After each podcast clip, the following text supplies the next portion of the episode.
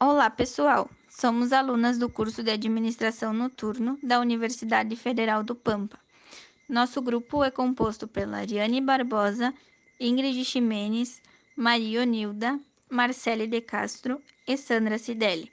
Vamos abordar o tema do artigo das autoras Carolina Machado Saraiva de Albuquerque Maranhão e Fernanda Miranda de Vasconcelos Mota, que trata sobre a importância do ato de ler, leituras críticas na formação do administrador. O artigo discute sobre a formação crítica do profissional da administração, que é essa formação conscientiza os alunos de que a educação não é neutra e de que o discurso na mídia e as fontes de pesquisa é persuasivo, ou seja, a mídia tenta convencer as pessoas do que não está correto. Para ilustrar, as autoras apresentam um exemplo de empresas que são tidas como exemplo pela mídia, mas enfrentam problemas éticos, judiciais e de responsabilidade social. Esse artigo se divide em partes. A primeira traz a denúncia do uso de mão de obra infantil. A segunda parte tratará dos pilares do ensino crítico, apresentando as ideias de Freire. A terceira parte apresenta um discurso sobre a responsabilidade social empresarial e critica a mídia, finalizando com uma reflexão sobre a aplicação das ideias de Freire ao espaço da sala de aula no ensino de administração. Vamos trazer uma uma fala de Freire. Estudar seriamente um texto é estudar o estudo de quem, estudando, o escreveu é perceber o condicionamento histórico-sociológico do conhecimento, é buscar as relações entre o conteúdo em estudo e as outras dimensões afins do conhecimento. Estudar é uma forma de reinventar, de recriar, de re reescrever, tarefa de sujeito e não de objeto. Dessa maneira, não é possível a quem estuda, numa tal perspectiva, alienar-se ao texto, renunciando assim à sua atitude crítica em face dele.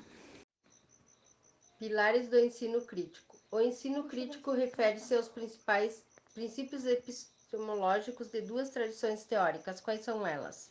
Sendo elas a de inspiração marxista e a de inspiração pós-estruturalista.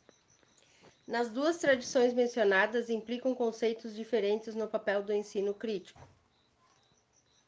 No trabalho é adotado a tradição marxista, tem a função de consertar e transformar o mundo. Ao educador crítico, cabe o papel de questionar os, os conteúdos pragmáticos e estruturas das instituições de ensino e da sociedade, bem como denunciar todas as formas de opressão e reprodução das estruturas. O que a dimensão crítica privilegia? Privilegia a consciência histórica entre a cultura dominante e dominada, permitindo que, que esta última se aproprie das ferramentas de resistência e construa uma nova realidade social, baseada na aquisição do conhecimento. O professor deve ser um intelectual público transformador, assumindo o risco de uma praxis voltada para a democracia e justiça social, amparando os princípios éticos e solidários. Quais os principais premissas da concepção crítica? O processo de aprendizagem é analisado considerando-se o contexto histórico, político, econômico e social. A sociedade também educa, não cabendo somente à escola esta função. As escolas não são instituições neutras. Ela é o locus da disputa política, econômica, cultural e social.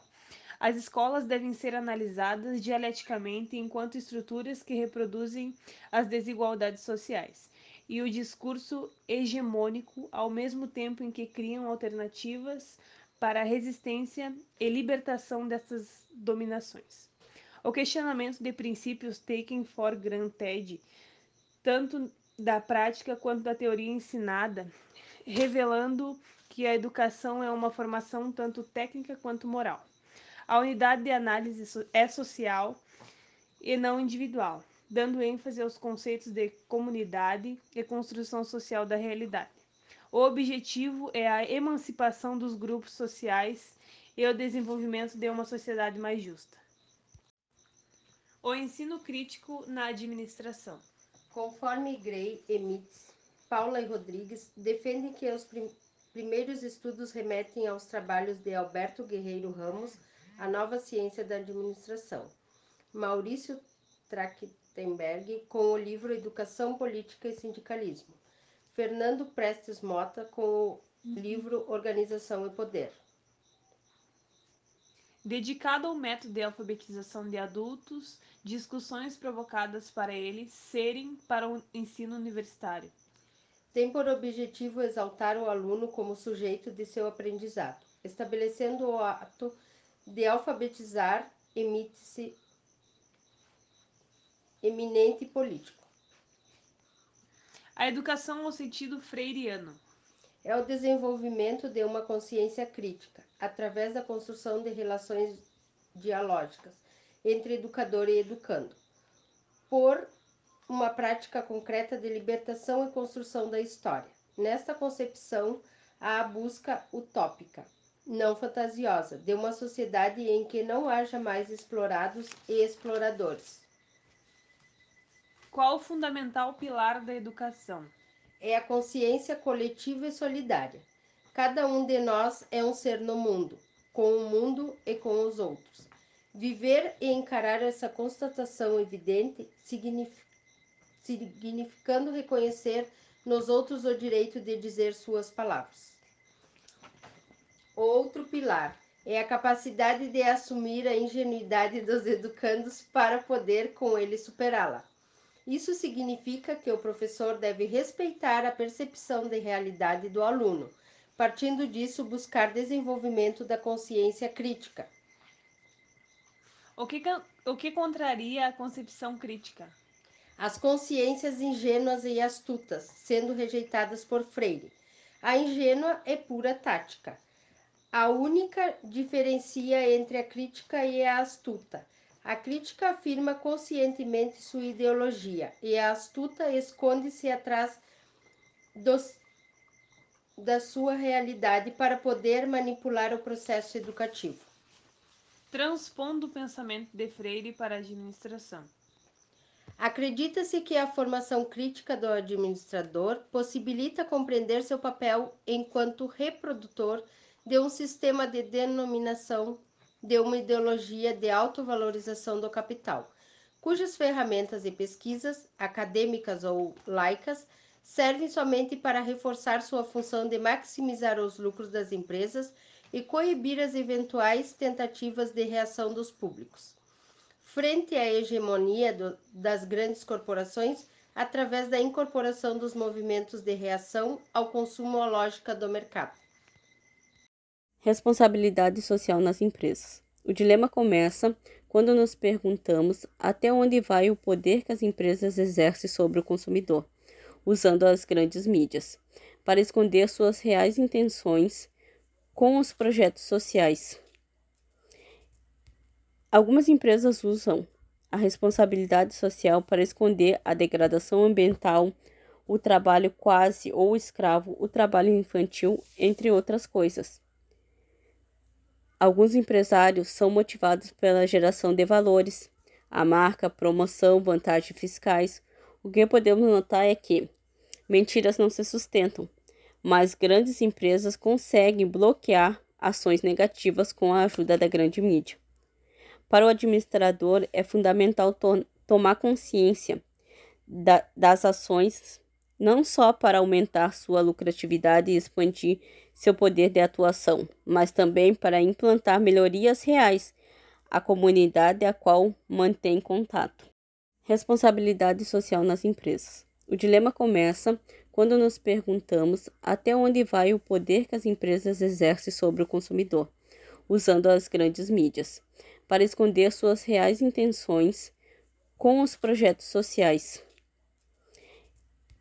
Algumas empresas usam a responsabilidade social para esconder a degradação ambiental, o trabalho quase ou escravo, o trabalho infantil, entre outras coisas. Alguns empresários são motivados pela geração de valores, a marca, promoção, vantagens fiscais. O que podemos notar é que mentiras não se sustentam, mas grandes empresas conseguem bloquear ações negativas com a ajuda da grande mídia. Para o administrador, é fundamental to tomar consciência da, das ações, não só para aumentar sua lucratividade e expandir seu poder de atuação, mas também para implantar melhorias reais à comunidade a qual mantém contato. A formação de um administrador socialmente responsável é dada através de um pensamento crítico, tornando ele responsável pelo que produz profissionalmente e se tornando um agente de mudança nas estruturas vigentes. A educação bancária é um ambiente educacional que não promove a liberdade de escolha, matando a curiosidade dos educandos. Segundo Freire, a ênfase na formação da consciência ingênua promove a banalização da leitura, sendo ela uma tarefa penosa para os alunos. Uma forma de doutrina do sujeito, submetendo sua capacidade de problematizar os parâmetros apresentados pelo autor, não aceitando questionamentos e pensamentos. Ele é lido para ser decorado e não debatido. A leitura se torna um ato mecânico, deixando a capacidade imaginatória para outras atividades.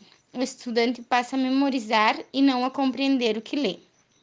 A participação ativa do professor é de extrema relevância, porque ele tem o papel de incentivar a leitura, confrontar os alunos, a expor suas ideias, ser crítico e pensar. Com base na concepção crítica da leitura, apresenta algumas diretrizes. O professor crítico deve, portanto, então, estimular o aluno a assumir o papel de sujeito no ato da leitura,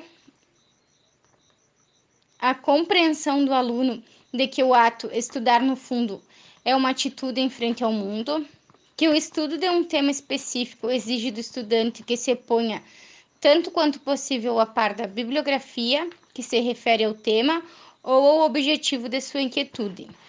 Que o ato de estudar é assumir uma relação de diálogo com o autor do texto, cuja medição se encontra nos temas de que ele trata, esta relação, diálogo, implica na percepção do condicionamento histórico-sociológico e ideológico do autor, nem sempre o mesmo do leitor, que o ato de estudar demanda humildade.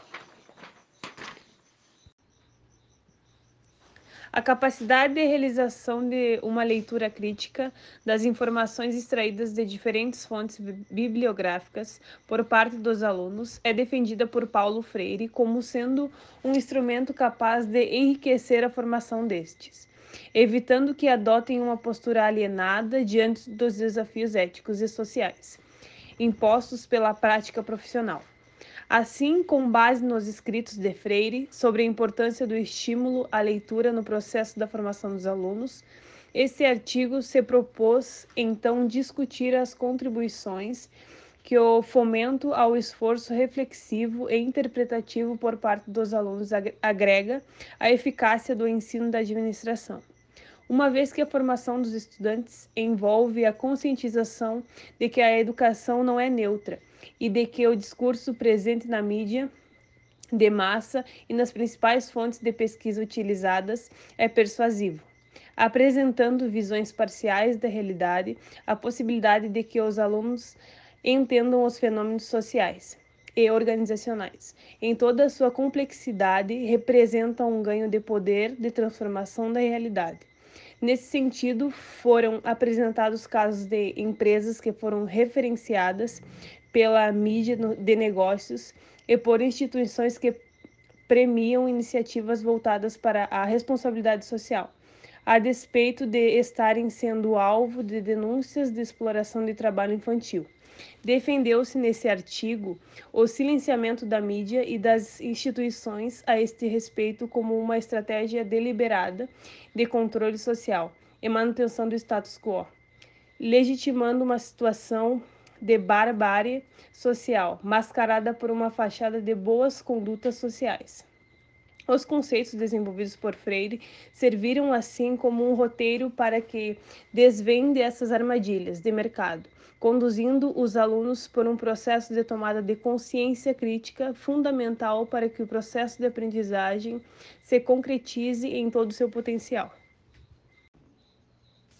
Concluímos que as empresas lutam para estar no topo do ranking das melhores como um troféu, mas por trás disso verificamos condutas incorretas que muitas vezes são ocultas pela mídia. Como futuros administradores, devemos ler e ter nossas próprias versões, sempre sendo crítico, dando voz aos nossos questionamentos, tornando as nossas opiniões mais enriquecidas de conhecimento, passando a ser um agente de mudança do que nos é imposto a acreditar.